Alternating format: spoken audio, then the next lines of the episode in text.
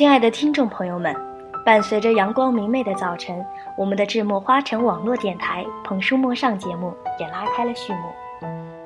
今天就让晨晨带领大家感受一下法国作家的马克·李伟的《偷影子的人》。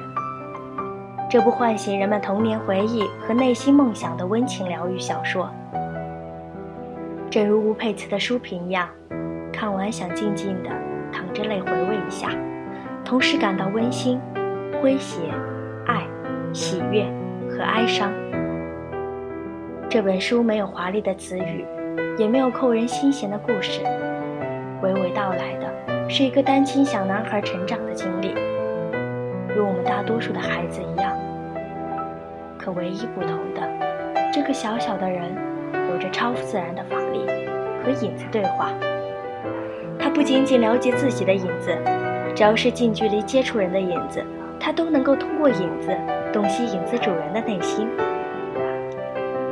其实，《偷影子的人》这本书是一个朋友送我的，最初简单的认为只是一个礼物，看完这本书之后，才感受到朋友的用意。纪念我们高中时代的友情。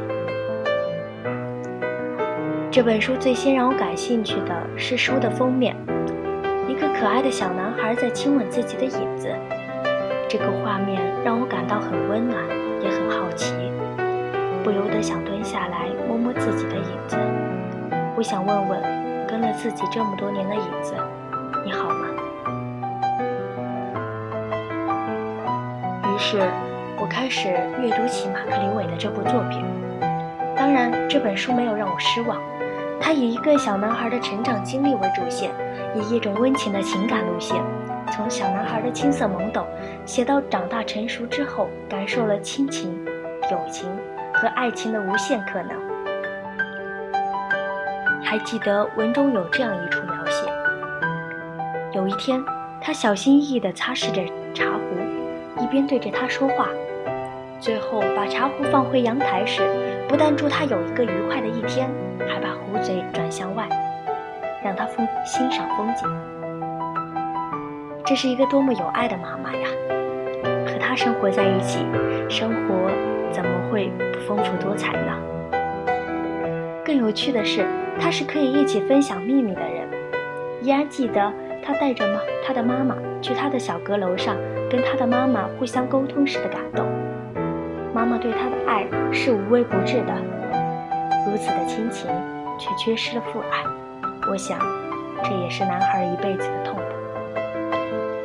我能理解那种渴望长大的年纪，却因为想给爸爸最好的印象，尽最大限度地收拾衣服的憧憬，也能理解爸爸爱上其他女人时的离开。可是我不懂，为何妈妈会储藏了爸爸那么多年的关爱？以及爸爸离开时的决然了。我想，每个小孩在自己长大的过程当中，都会有一个属于自己的小阁楼，那里藏着自己所有的秘密、自己的恐惧、自己的渴望。小小的小孩有着属于我们自己的小小世界。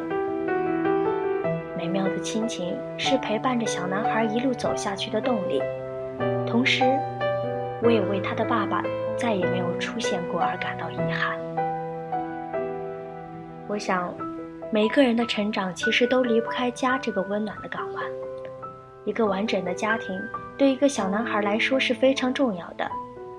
从这本书里，我们就可以看到，这个可爱的小男孩心里的难过与失落，并且这种心理一直到他长大成熟之后，也没有完全剔除掉。晨晨在这里特别希望每一个小孩都能够有一个温暖而快乐的家，不管是贫穷还是富有。其实，当男孩知道自己拥有偷别人影子的这一本领时，他也曾害怕过。他觉得自己就是在切切实实的偷窥别人的心事。但是，当男孩意识到那些小伙伴们坚强的外表下，都有着或多或少不同样的悲伤的时候，他就开始帮助这些小伙伴，他开始成为需要帮助者的心灵伙伴，为每一个偷来的影子找到点亮生命的小小光芒。在这本书里，作者为小男孩虚构了一个特异功能，可以偷别人的影子，从而走进别人的内心世界，窥探别人的隐私。其实是在告诉人们，每一个人都有不幸的一面，即使是看起来强大的恶棍。要想超越自己，超越他人，只有以心换心。设身处地地站在他人的立场上，怀着悲悯慈悲的心，发现、理解别人的缺点、过失，甚至是欺压、谎言，而不是一味地站在自己的立场，用自以为是的标准去衡量别人。在他的帮助下，重新找到信心的伊凡，他的好朋友吕克，通过这一个个故事的描写，我仿佛看到了。操场上的七叶树下站着一个可爱的小男孩，紧紧地盯着自己的影子。我想，他是在幻想多年以后的自己，多年以后的朋友吧。其实，在生活当中，我们每一个人都应该多一份心思，去聆听聆听别人影子的诉说。也许那样会让我们少一些厌恶，少一些抱怨，多一份包容，多一份理解。多一份感恩。成长的过程当中离不开朋友。作者笔下的友情很童真，也很美好。他们的友情一直持续到成年。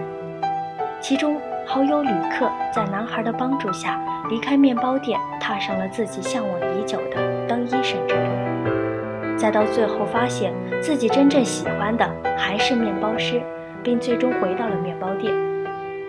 这个故事很耐人寻味。有时候人们想象的东西，并不一定是自己真正喜欢的，而真正喜欢的呢，可能表面上又不是那么冠冕堂皇了。其实啊，职业本就无贵贱之分，能够在工作之中找到幸福，那才是幸运的。所以我觉得旅客做的很对，这是他成长的象征。这也是我们每一个人在成长的过程中所要经历的一个过程。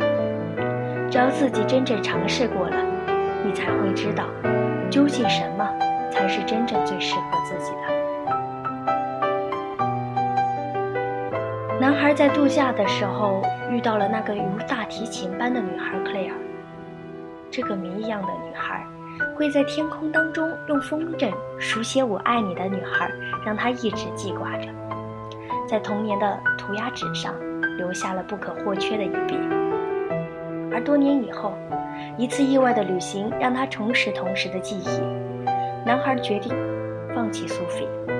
苏菲是一个好好女孩，但对于男孩来说，更适合他的则是克莱尔。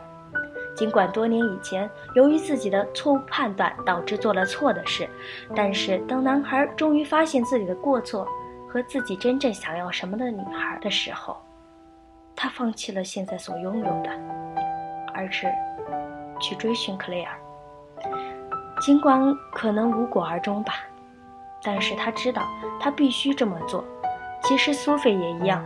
这些年轻人都明白一个道理，那就是要真正寻找属于自己的另一半。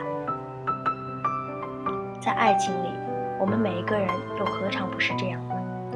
好多人都是活在自己幻想中的一个人里。你觉得自己如何如何爱他，但是当真正接触的时候，你才会发现他根本就不是你幻想中的那个人。爱情的真正的本质是给人带去快乐和美好的，所以不适合就放弃吧，去找那个真正属于自己的人。这本书里呢，非常贴心的放置了一张明信片。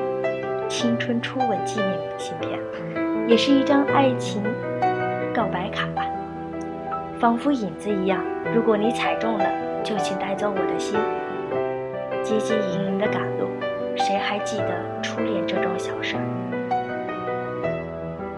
一个不靠谱的初恋，发生在一段不靠谱的时光里，注定被遗忘。一个没有地址的明信片，收藏也没有价值。只是浪费了小编们的一番心思。读完了整本书后，让我在心灵上感到很放松。在节奏快速的当下，这本书显得尤为重要。与影子对话，其实就是在与我们自己的心灵交谈。读懂自己，才能读懂他人。影子一直是我们的好，随行。只是我们长大了，忘了自己。蓦然回首间，红尘陌路，钢筋水泥的遮天蔽日，市井巷陌的熙熙攘攘，还有谁肯闲情雅致的叩问真实的自我，欲语还休？于是，庸俗的无数种定义，在这个艳艳的年代，开出了纸一样的花朵，了无生机。有些人只拥吻影子。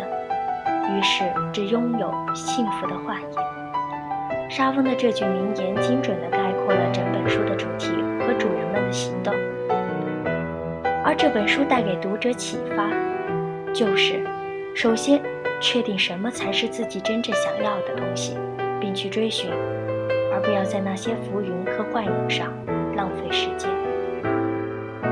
我喜欢这本书，更喜欢书中的语言，真实精炼。而又让人充满想象。在节目的最后时间里，我挑选了几句经典语言，大家一起欣赏一下吧。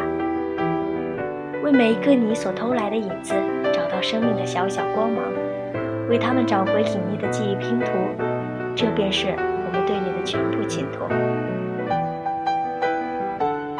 童年的爱很神圣，什么都无法将之夺取，它会一直在那里。烙印在你的心底，一旦回忆解放，它就会浮出水面，即使只是折断的双翼。青少年时期，我们总是梦想着有离开父母的一天，而改天，却换成父母离开了我们。于是我们只能梦想着，能否有一时刻，重新变回寄居在父母屋檐下的孩子。能拥抱他们，不害羞地告诉他们我们爱他们。为了让自己心安而紧紧依偎在他们的身边。节目的时间总是匆匆流逝，偷影子的人故事到这里就要结束了。感谢我们的编辑杨希。如果您喜欢智墨艺术，喜欢智墨花城电台，可以加入我们的官方 QQ 群。一八五二三五五九五。如果您对我们的电台感兴趣，也可以加入我们的电台考核群，三零四二五四六六八。感谢您的收听，我是晨晨，让我们下期再见。